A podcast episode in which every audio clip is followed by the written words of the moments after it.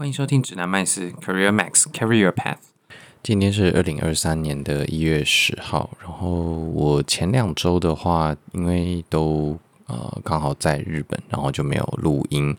那应该说从十二月二十七号开始啊，那因为前一个周末的话，也刚好在整理行李啊什么的，没有没有足够的时间去录这两集节目，所以就这两集节目就暂时停摆。然后呃，我也没有另外做公告了，然后反正就是想说暂停录音。那今天这一集的话是呃，也是一直拖拖到了一月十号，就是的的现在是一月十号的凌晨。呃，十二点三十几分，然后呃才开始录。那这个拖延的状况，其实也我相信也不是只有我有，然后就是会有一种很多事情都要拖到最后再做，然后然后时间又有点来不及了，有点赶，然后才会才会做这样子。那。包括我这次在收行李，我去日本玩嘛，然后我在收行李的时候，收这个出发前的行李的时候，也有类似的状况，就是我会变成说，我可能到呃最后一天，我才真的开始把行李箱里面的东西开始填满，比如说要带几天份的衣服，那除了衣服之外，我还需要带的其他的东西，包括拖鞋啊，或者是一些盥洗用品，然后才开始做准备这样子。那这其实拖延的状况其实呃不是很理想。那在日本的过程里面，在日本这个旅行的过程，因为我去了蛮长的时间的，应该有十一、十二天，然后跑了大阪的几个地方，跑了啊、呃、大阪附近，然后像是京都，然后像是这个滋贺，有去看那个燕根城，然后后来的话去北海道滑雪这些的，那其实。有蛮多时候，我其实都有发现啊、呃，有一些本来可以提前做准备的事情，我都是几乎是拖到最后一刻。例如说行李的收拾或者是整理啊，因为你知道行李箱的大小是有限的，所以呃，在整理行李箱里面，其实一定要想办法把空间最大化利用嘛。那所以整个行李箱的摆位啊。呃，顺序啊，或者是摆放的方向啊，其实都会影响到你能够容纳的呃东西的数量，那或者是说重量，因为其实最后行李箱是算重的嘛，但是在称重之前，你其实要先把东西放进行李箱里面。那但是这个整理的过程，其实我也是有一点拖的，然后有一些行程上面的确认啊，或者是资讯啊，其实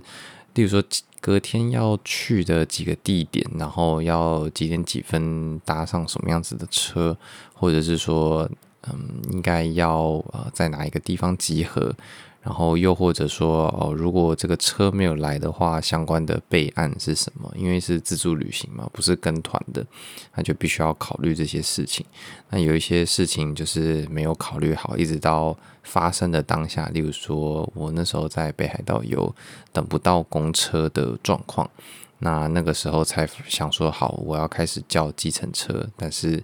呃，开始叫了之后才发现哦，原来那个地方叫计程车这么的困难，然后公车误点的状况其实也是这么难掌握。因为在印象里面，好像日本人是不会误点的，就算误点，可能也不会太严重。就是我不知道大家有没有看过日本有一些节目，就在讲说他们怎么样让这么多的电车的准点率好像。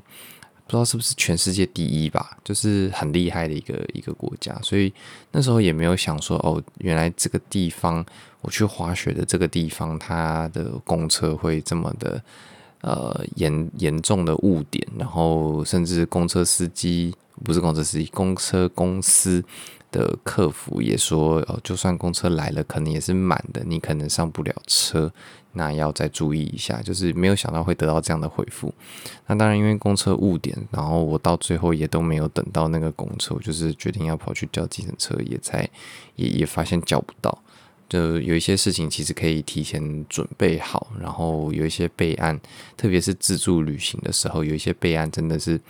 嗯多查一点，那就比较不会有这些旅行当下的麻烦。那。回到话题就是好了，拖延症其实不是只发生在这些日常的小事上面，在你的工作或是课业上面，可能也会有类似的状况。例如说，你的报告，你写期末报告好了，你可能会拖到最后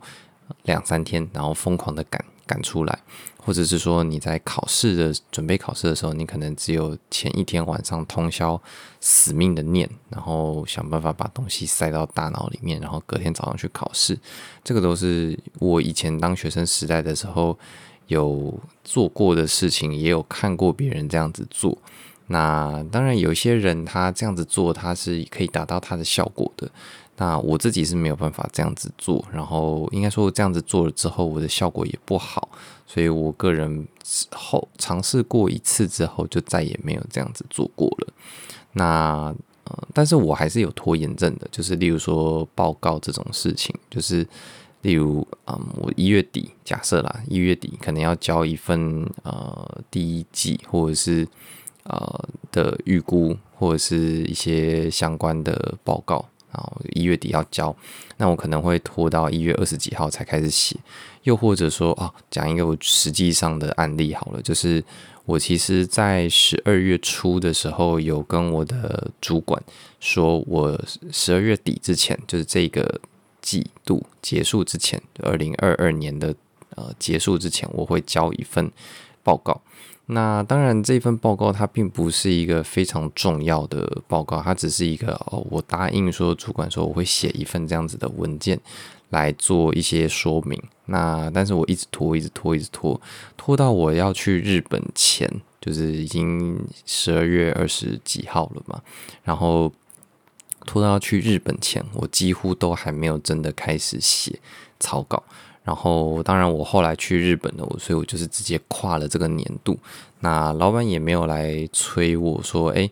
你到底什么时候要交？”因为其实现实生活中的职场很常是这个状况的，就是老板也他可能也不一定记得你所有答应过的事情，这是一个好事，也是一个坏事。你不确定老板是真的忘记了，还是他只是没有提、没有催你而已。那如果他其实是记得，等到他真的催你的时候，其实状况会很严重。那如果老板本身是一个很呃，我们叫做 micro management，就是会盯很多这种细节的时候，其实对下属来说会是一个无形的压力，因为有些事情你真的就只是呃，你你有自己的 schedule，你想要有自己的步调去完成这些事情，你可能有拖延症，然后你但是你很确信说，哦，像我二十几号。一定会开始写，然后我原本有这样打算，但是结果最后因为其他的事情，所以导致我没有没有开始写。那像这些拖延症的话，其实我朋友身上也有发生。他是一个呃论件，也不算是论件记仇，但是他每个月会有一定的案件数量需要处理的一个一个工作。你可以想象，就是可能他每个月要处理四十件工作这样子的。的一个性质，所以他的 KPI 其实每个月就是四十件。那他处理一件工作的话，其实可能也不会花太多的时间，但是他就是会习惯积压在月底前一次把这些东西做完。那以往的时候，其实过去的工作经验，这朋友的工作经验里面就有发生过几次。呃，这个到了月底之后，他的工作还是没有做完，那他的 KPI 的达标的这个比率。就是不是很理想，那他也有呃希望说这个这个事情其实没有达标，问题并没有很大，他并不会说哦，因为没有达标，那他就会被裁员或者是什么的。但是那个其实是会影响到人的心情还有自我肯定的，就是好像哦，因为我是不是很懒惰，我我有严重的拖延症，所以我才没有把这个事情做完，又或者说哦，我是不是？呃，能力不好，所以我即便以往都可以在最后一刻把东西做完，结果这因为现在能力不好了，能力退步了，所以我这次没有办法了。那会是一个一个打击跟自我怀疑的状况。那当然出现这种自我怀疑的时候，其实对心情的影响是非常大的。那嗯、对心情影响的部分，我们可以之后再讨论，因为。在英文里面，这叫做 mental health，就是你怎么样子让你的心理状况是健康的，然后是坚强的，这个也是蛮大的一个课题。但我们这次就先讨论，因为我跟这个朋友就在讨论说，那他有有没有什么做法可以去呃让他不会这么的有压力，把事情都积压在最后一刻。他知道自己是有拖延症的，然后他以往也都是这样子工作的。但是如果刚好某一次没有达标的话，那可能就会让他嗯很没有自信，或者是低落一段时间。那我们就想要避免这件事情嘛，所以就是想办法增加他达标的比率。那当然，一般人就会想说，好，那我每个月要完成四十件。那每个月有二十二个工作天，我们就算简单的二十个工作天好了。所以换句话说，你每一天去打卡上班的日子，你就是要完成两件工作嘛。这是一个很简单的数学题目，所以大家就会觉得说，哦，那我就是每天都只要做两件就可以了。那当然，这想起来很美好嘛，就是啊，我每天其实只要负担一点东西就可以了，然后每天只做两件事，这个这个案子好像负担也不是很大。那是不是就代表说我我其实呃这样子设定这个工作的计划就可以达成呢？那事情当然不是那么简单的嘛，因为有我相信每个有拖过事情的人应该都知道这种感觉，就是哦。我的计划其实就是每天做两件，可是因为我每天还是有很多的杂事，然后我没有办法。我想说啊，我既然只有两件事情要做，那它应该不会那么紧急，没有那么重要，然后就排后面。结果等到你下班的时候呢，这两件事情还是没有做。那你又会想说，哦，反正我明天也是只有两件事情，那我明天认真一点，把今天没做完的两件事情拖到明天两件。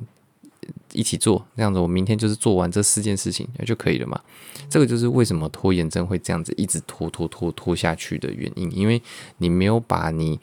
设定的周期内的事情真正的做完，那你会延宕，你甚至有可能是一百 percent 的延宕到下一个周期里面。那这也是为什么从小大家就会被教育，或者是说一直被提到说今日事今日毕。很重要，因为你如果没有把今天要做的事情做完，你明天的要做的事情就会变得更多了。你今天只要做两件，但是因为你今天没有做，所以你明天就会变成做四件。你明天如果又抽不出来做四件，或者是你明天只有时间做了一件东西，你其实会变成后天要做。呃，剩下的三件加上后天原本就要做的两件，它是会一直叠加上去的。然后到最后呢，拖到最后，其实你还是会变成你在月底要做完四十件。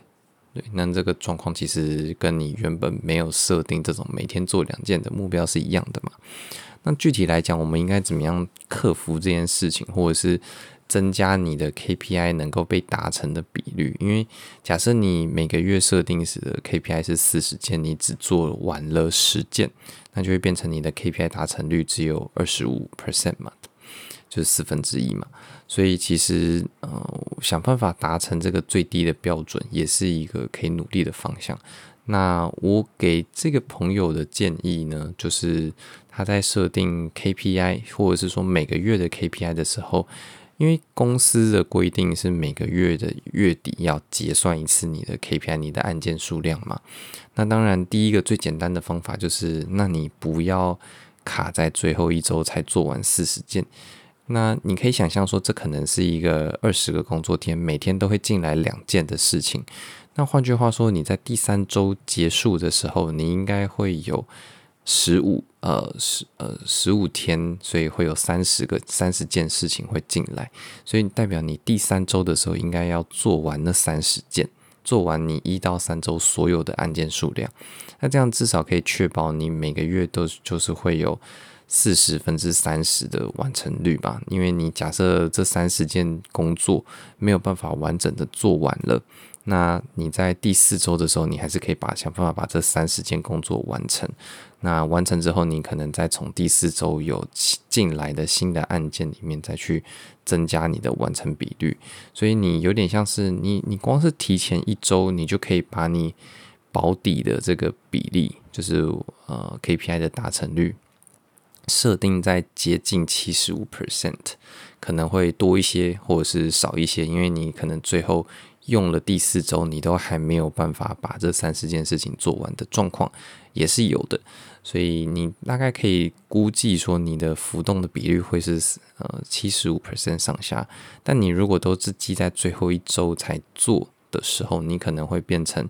有的时候会有一百 percent 的达成率，有的时候你可能只有二十 percent，那个浮动的状况会非常的大，你很难掌控自己的表现跟自己的进度。所以你提前一周，然后就是说好，那我第三周的时候，这第三周这一整周就是把前面所有累积的工作先消化掉，提前一个结算日就可以带来一些好处。那延伸出来的话，其实你可以再做一些呃呃调整或更动，就是像是你可以每个月结算两次，这个有点像是你自己。除了公司给你的结算日之外，你自己再多设定一个小的结算日。那回到他的状况好了，他可能是月底会结算一次嘛？那这个一定就是呃，一定一定得做的呃，结算跟计算 KPI 的时间点是月底。那他可以在月中，可能是第二周结束的时候去做结算，就是一个小的自己的阶段，自己设定的目标。换句话说，他设定的其实是我第二周结束的时候，我要做完二十件；第四周结束的时候，我要做完四十件。所以你其实有二十件的工作会在前两周完成，剩下有二十件的工作在第三周跟第四周完成。所以他拼的时间点会从第四周或者是最后几天一次做完四十件，变成变成分两次做二十件。那这样子也可以增降低一些他。的难度，他拖延，他只拖了两次而已，一次就是第二周，另外一次是第四周。他增加他，他增加他需要拖延的这个，呃，应该算是增加死死线吧，就是结算的时间点，去让他的拖延的，呃，这个拖延导致累积的工作量不会大到他无法负荷或无法掌握。那这样子的做法其实也是会有效的。这个比起。你每天设定说，我每天就是要做两件，还要容易一些，是因为它还是允许你在这两周里面去拖延。那当然，你可以说，哦，我每天设定做两件，也是允许我在一天里面可以拖两件事情呢。但是，当然事情没有没有大家想的那么简单嘛。就是我相信有拖延症的人一定都算过这种数学，但是不一定不一定有想过，就是哦，我其实多设一个。或者是极端一点的话，你可能会设到每个礼拜会结算一次。那这样子的做法，其实本身就有帮助。呃，你还是有拖延，所以你有享受到拖延的好处，跟那种心理的安慰的感觉。然后你也有一个自己的小的呃结算日的压力，KPI 的压力。那前提当然是这个你自己设定的 KPI 的时间点对你来讲是有意义的。你是会因为呃，例如说我设定我第二周要完成二十件，但我没有完成的时候，我真的是会紧张的。你有这个压力底下，你在第二周去工作完成这二十件的时候，你才会很认真的真把事情做完，而不是当做说哦，反正我这二十件我。今天做多少算多少啦，反正接下来还有两周，就是这种心态是绝对不能有的，不然的话你会很你会很容易继续的拖延。所以设定结算日中间这个小的结算日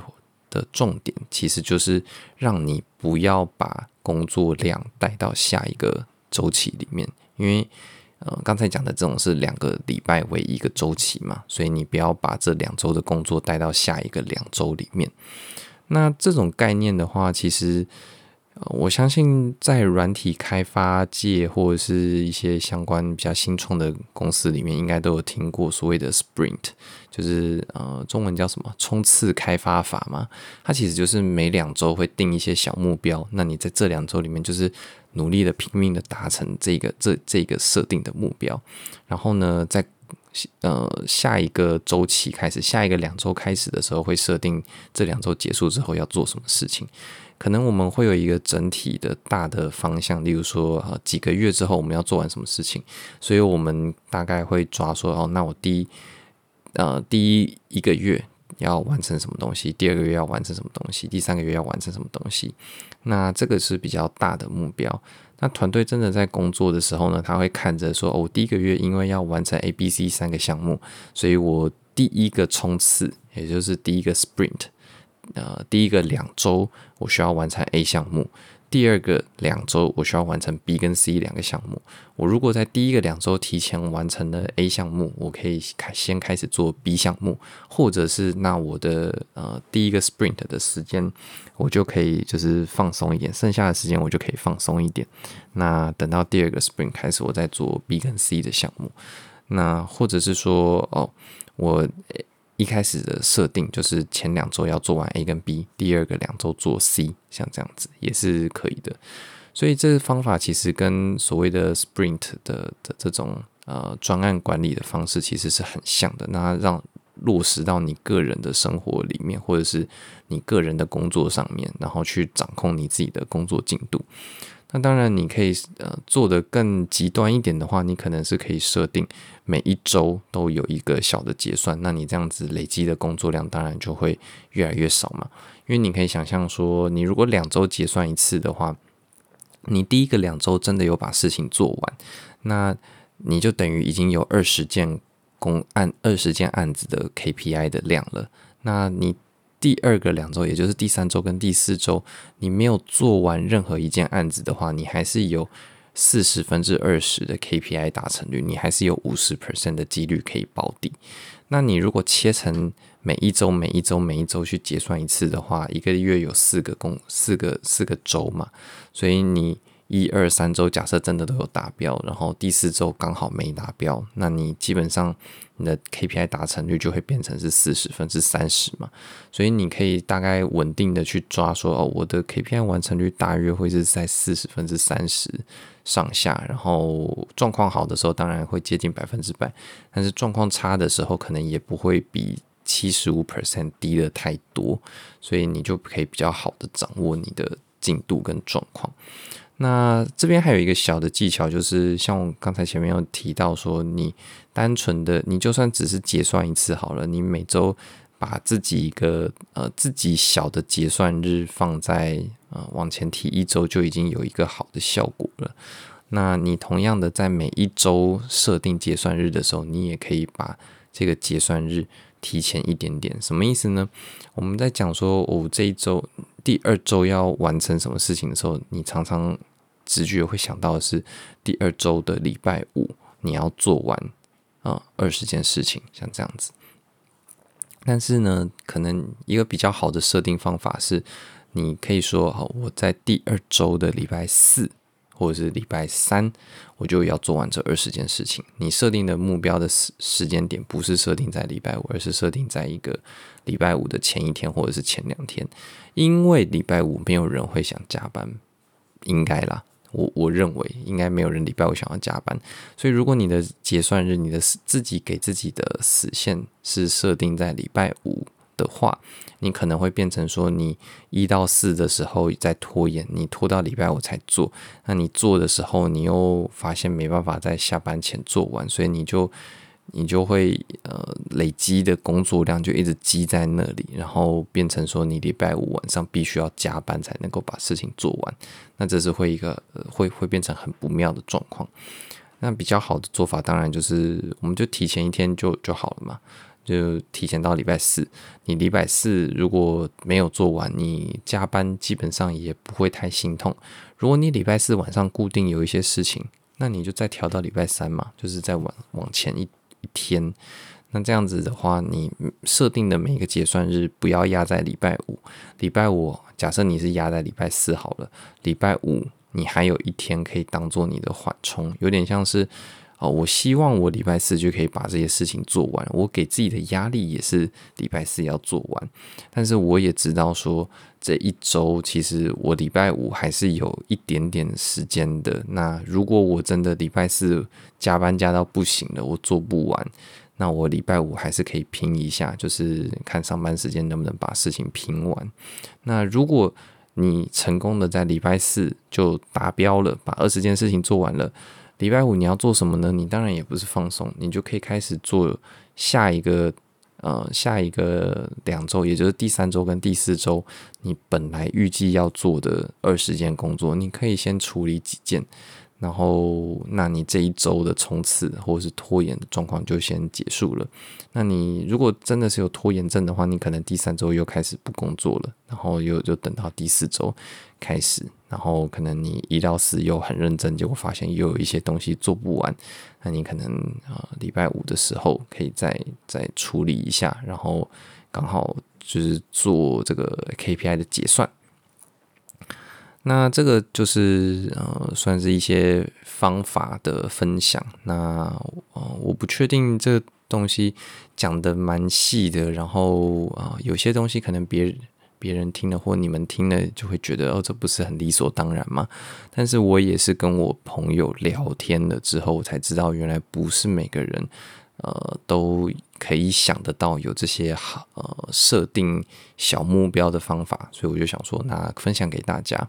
那回到行李这件事情上面好了，行李这事情没有一个，它不是一个周期性的活动嘛？那我怎么样子去避免拖延症呢？其实，呃，你可以想象，就是收拾行李是有一些步骤的。这个步骤比比较不像是说，哦，我需要先放盥洗用品，我需要。再放衣服，然后衣服的话，我可能分短裤先放进来，然后再放长裤，再放袜子，再放内衣裤，不是这样子的步骤，就是它比较像是说，哦，我收拾行李之前，我要先知道我要收哪一些东西嘛。那衣服的话，我要收几件嘛，这些的，你会先有一个收拾的清单。那你有这个收拾清单之后，你就可以照着这个收拾的清单把东西放进去嘛。所以。他的收拾行李，假设你也是有拖延症，在然后在收拾行李这种事情或者收纳这种事情上面的话，你可以先考虑的是先列一种列一个清单，然后呢，第二个步骤就是第二个目标就是照着清单上面的把呃项目把东西拿出来，那第三个步骤可能就是把东西收好。所以你就有这样三个步骤，那这个事情对我自己来讲是有用的。我虽然拖到最后一天才收，但我其实并没有少收任何的东西，然后呃收的速度也是快的，因为我就是确实是把它分成这三个步骤，我先列出我要收什么东西，然后呢，我做完了之后，我就让自己去。呃，去喝个水啊，然后看个电视啊，吃个点心什么的，然后等到我有心有余力的时候，我再回来把东西放进去，然后可能哎刚好吃个晚餐啊什么的，然后再回来把刚刚全部乱丢或者是呃拿到床上的这些衣服啊，再开始把它整理到行李箱里面。那这样子的话，就是你整个收拾的过程，你会知道说，哦，我大概就是走完这三个步骤，那事情就会结束了。然后如果、呃，中间有其他什么事情打扰的话，你也会知道从哪边可以开始比较快，那你就不会呃一直很焦虑，说、我到底还缺了什么，我是不是又少带什么东西？你一开始就列好清单了，所以基本上就不会太担心。那这也是一个呃摆脱拖延症的小小方法了。那最主要、最核心的概念，其实就是给自己的拖延症设定一些小目标。或者是设定所谓的呃软的死线，就是所谓的 soft line，或者是 soft deadline。